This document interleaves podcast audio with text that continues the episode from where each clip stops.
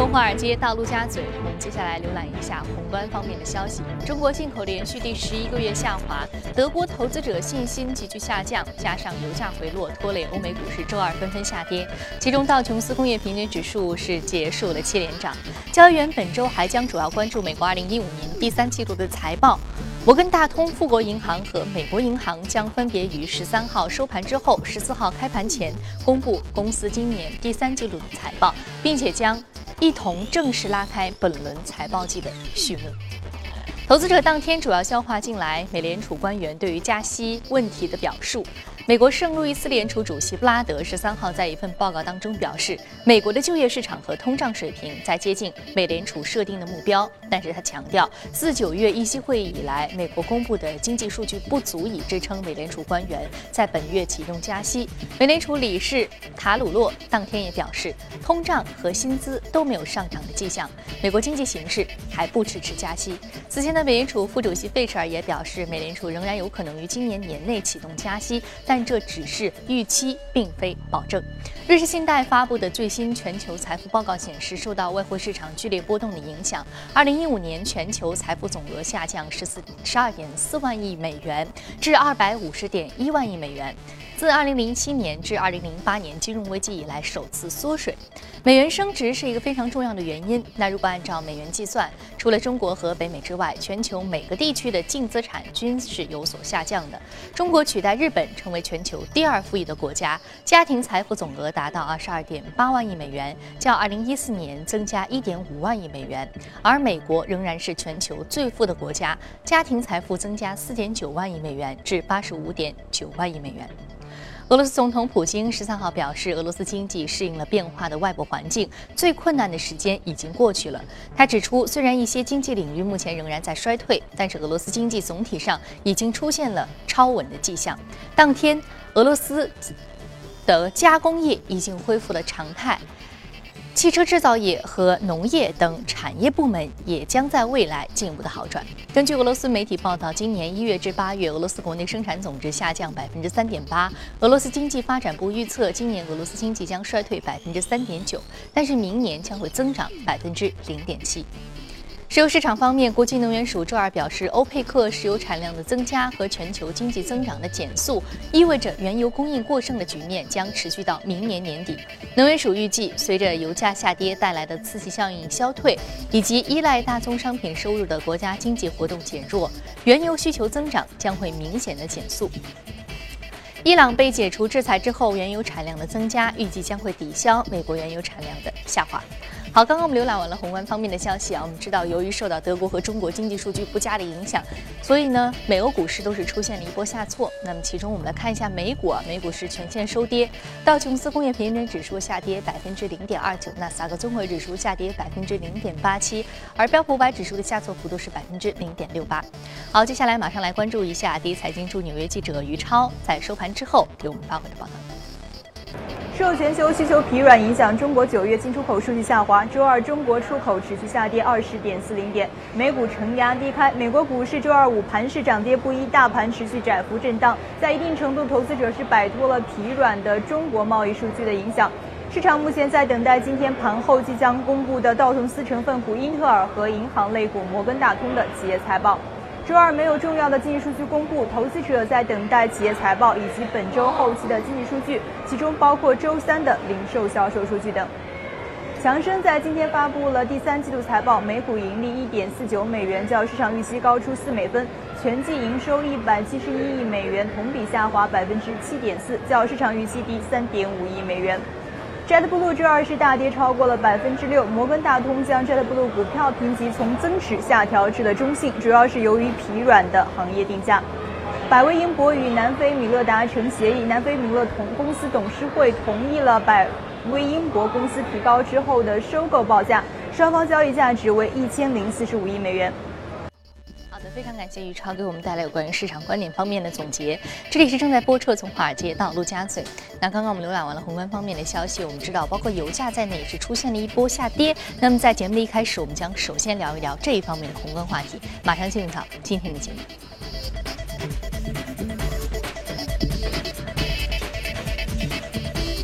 好，今天我们请到现场的嘉宾呢，是来自于华创证券机构销售部的副总裁简佳先生。简先生，早晨好。早上好，宇飞。嗯，我们知道，其实近期油价也是出现了一波下挫啊。之前油价还是出现了一定的上涨格局呢。那您认为接下来油价的一个趋势会是什么样？我们该怎么来看？对，其实我们说，在整个的一个战争的阴霾的这样的一个，或者是一个预期的这样的一个笼罩之下，其实我们看到上周整个国际的油价是出现了一波非常强劲的这样的一个反弹。那么啊，国际油价我们看到，无论是北海布伦特还是说 WTI 的油价，都是出现了百分之以上呃百分之七以上的一个大幅的一个上涨啊，但是我们说这个，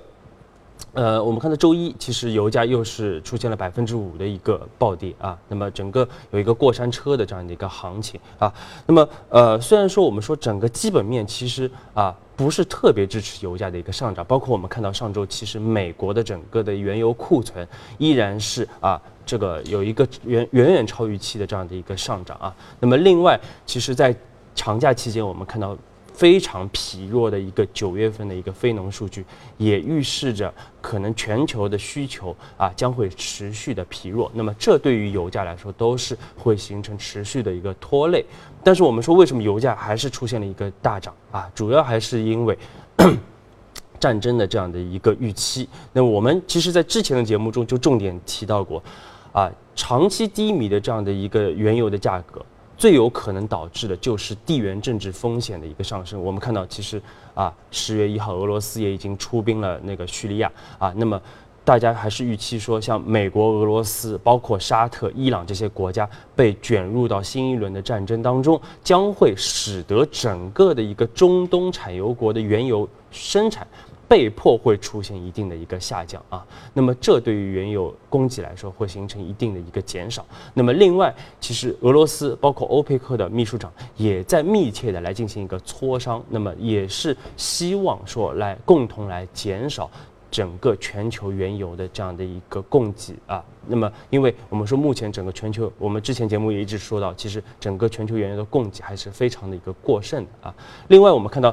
作为非常大的，因为目前最大的这个制造商也是美国。美国其实上周的整个原油钻井的平台数量也是出现了四月份以来最大的一个下跌幅啊，周度的啊减少量达到二十六口井的这样的一个减少。那么我们看到整体来说，我们说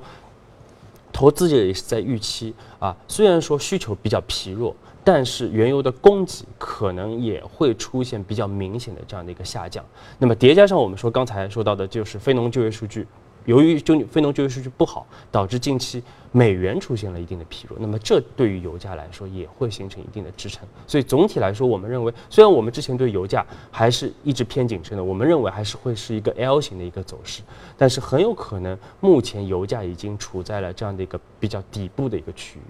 嗯。好那非常感谢简家先生对于油价的一个精彩点评啊！接下来我们通过盘面了解一下各位领涨的板块个股分别是什么。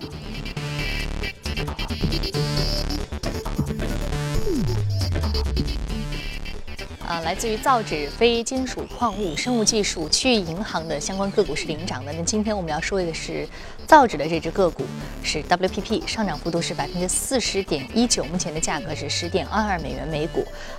我们好像在节目当中比较少提到造纸这样一个传统的制造行业。你今天为什么它的股价上涨了这么多？对，其实我所其实它是一个非常传统的这样的一个造纸啊纸制品的一个企业。那么它是它在美国主要是生产和销售像毛巾啊、像餐巾纸这样的一些比较传统的这样的一些纸纸纸制品啊。那么主要的销售的对象也是在美国本土和加拿大地区，所以。在国内可能不是特别的有名这家公司，但是昨天出现一个大幅上涨，我们说也是一宗这个和它的并购是有关系的。其实我们看到今天整个异动榜上有两家公司都是因为并购案导致的这样的一个大幅的一个上涨。那么昨天我所上涨百分之四十点一九啊，主要也是因为瑞典的这个呃同同行，就是瑞典的这样的一家纸质企业 SCA 啊，那么也是啊。宣布以五点一三亿美元的这样的一个现金来收购我所啊，那么这就导致它的股价出现一个大幅的上涨。那么其实我们看到，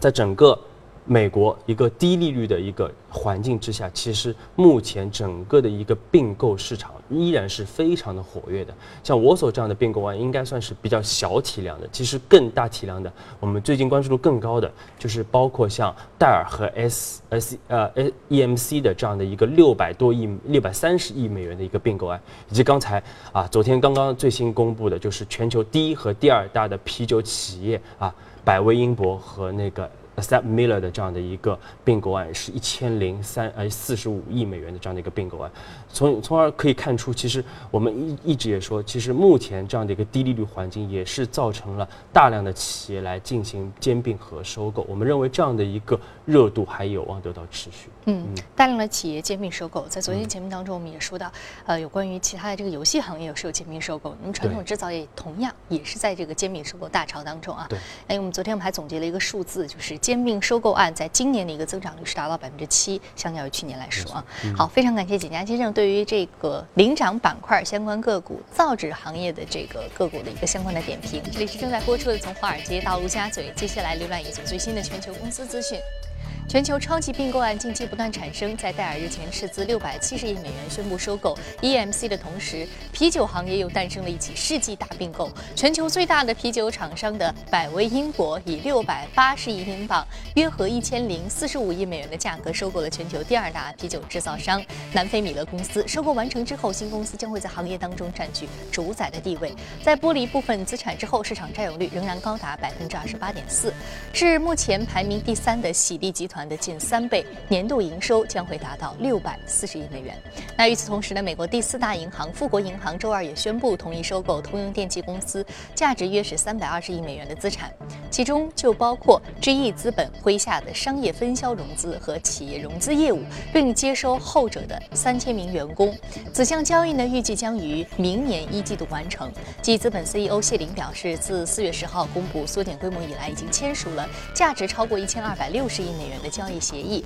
这相当于整体计划的百分之六十以上。一直以来呢，美国上市公司将大笔资金用来给股东分红和回购股票，成为了美股牛市的主要动力来源。而根据外媒报道，强生公司日前呢就宣布了价值一百亿美元的股票回购计划。强生表示，目前拥有强生公司的现金流，使公司能够通过。季度常规派息和股票回购回报股东的同时，继续向公司内部和外部机遇进行投资。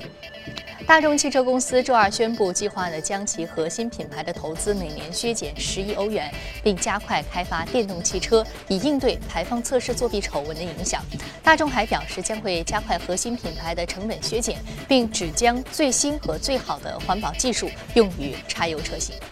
Twitter 之外宣布全面裁员计划，将最多裁员三百三十六人，不超过总人数的百分之八。Twitter 第二季度成本支出大增将近百分之四十，本次裁员之后，预计节省现金成本一千至两千万美元。除了 Twitter，近期呢还有多家美股上市公司宣布裁员。好，刚刚我们浏览完了有关于公司资讯之后，再回到资本市场聊一聊有关于新能源汽车板块和军工板块的投资机会。我们首先通过盘面了解一下两只个股的一个隔夜的表现。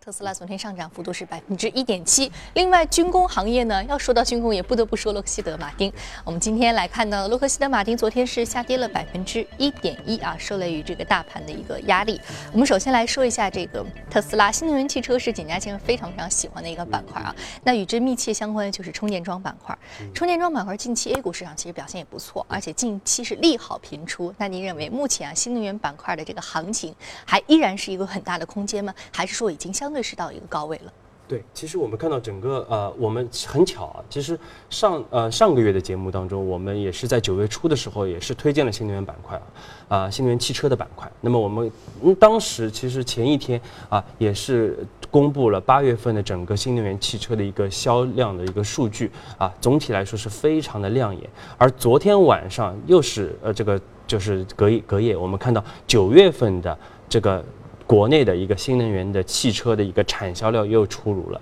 我们看到，无论是产量和销量，都是达到了两点八万辆以上。那么同比增长，一个是百分之二百一，一个是百分之二百二。可以看出，整体来整个增速依然是在汽车行业里边是保持最快的。那么这样的一个非常高速的一个增长，我们说主要还是得益于政策的一个扶持，包括我们看到在一些。一线的一些城市，那么新能源汽车拥有非常呃优惠的这样的一个牌照的一个资源，包括也会没有这个限行限行的这样的一个压力，因此这个也是导致了整个新能源汽车的一个销量出现了一个井喷式的这样的这这样一个增长啊。另外，我们刚才主持人也说到了，其实近期啊新能源汽车如我们预期一样，其实整个的一个利好政策依然是不断的，就在。啊，节前也就是九月底的时候，我们看到连续两次的国务院的常务会议，啊，李克强总理都提到了要大力发展整个新能源汽车的这样的一个行业。那我们看到，一方面是他是希望要。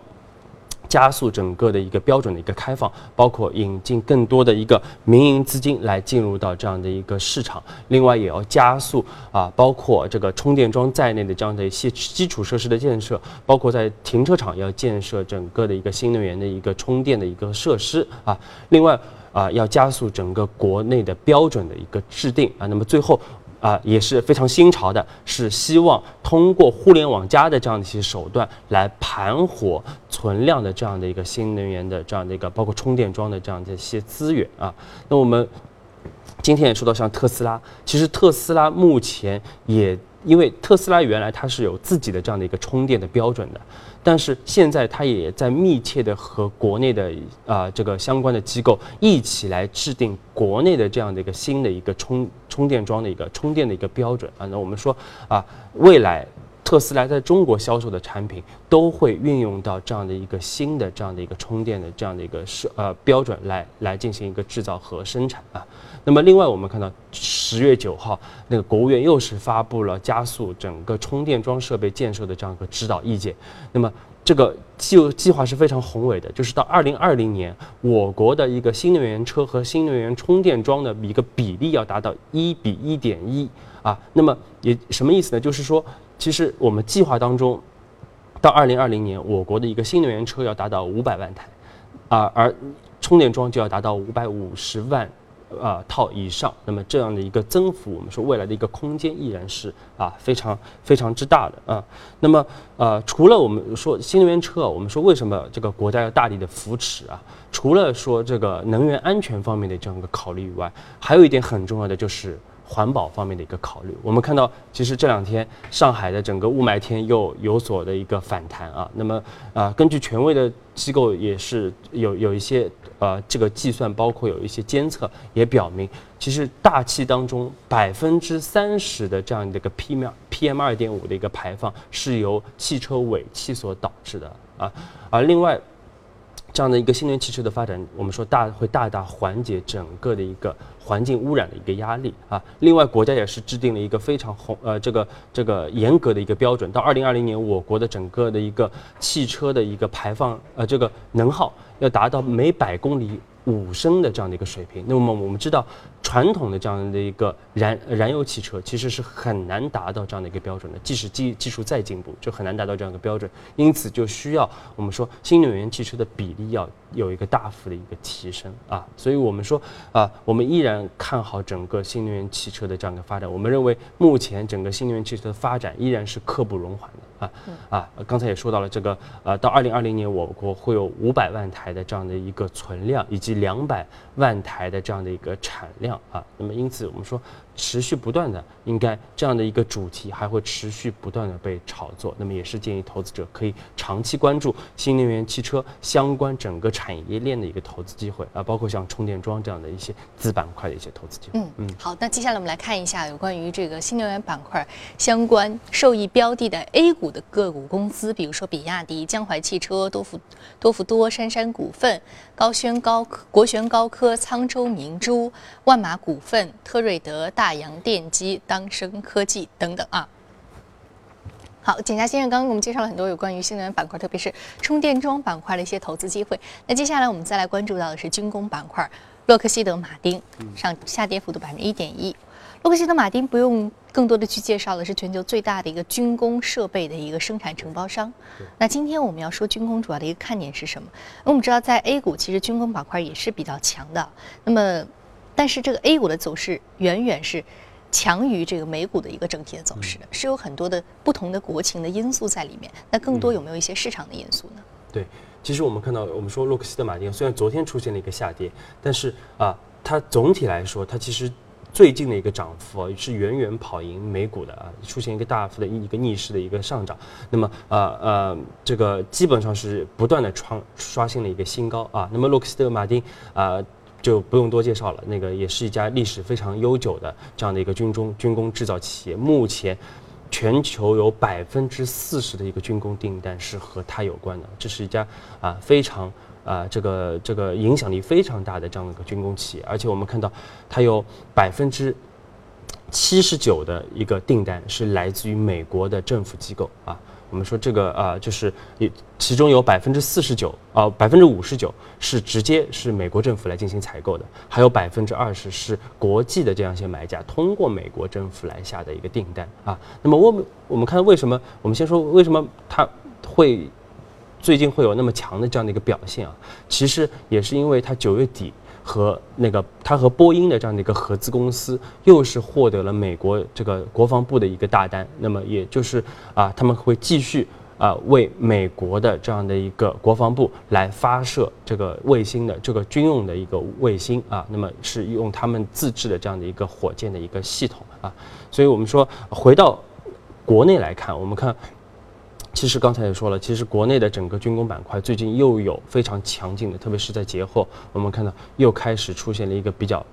啊强劲的一个表现啊。那么呃，这个也和我们说，呃，因为我们要进行“一带一路”的这样的一个建设，那么在这样的一个建设当中，就需要非常强的这样的一个军力来进行一个安全的一个保障。因此，我们说整个国内的这样的一个军工产业的一个投资仍然将会啊。这个加速的这样的一个推进啊，那么另外我们看到，其实非常可喜的就是，昨天有媒体报道说，中国已经完成了啊史上最大的一笔军工的一个出口的一个订单，那么也就是啊将会向。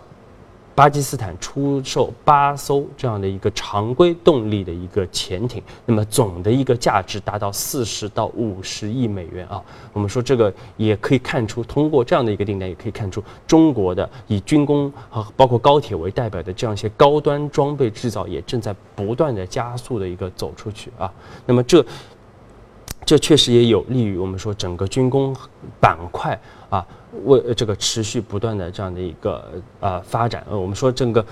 整个对于军工板块来说，我们一直说这个催化剂依然是非常多的，包括这个研究院所的一个改制啊。但是我们更看好的啊是四四个领域，也就是啊远洋的一个海军啊，包括战略的空军啊，包括一些信息化的一个设备以及军民融合这样的一个四个方向。我们认为，我们建议投资者可以。重点在从这四个方向来选择军工板块的这样的一个投资的一个个股的一个机会。嗯，好，我们接下来来通过盘面了解一下军工受益的相关 A 股标的：中航光电、中航飞机。中植股份、中国重工、丹福股份、天银机电、思创电子，还有特发信息以及海格通信和振兴科技。好，非常感谢简家先生在今天节目当中的一个精彩点评。这里是正在播出的《总华尔街大陆家嘴》。那今天播出的内容，您可以通过我们的官方微信公众号“第一财经资讯”查看。另外，您有什么样的意见和建议，可以通过微信留言。此外，您还可以到荔枝和喜马拉雅电台搜索“第一财经”进行收听。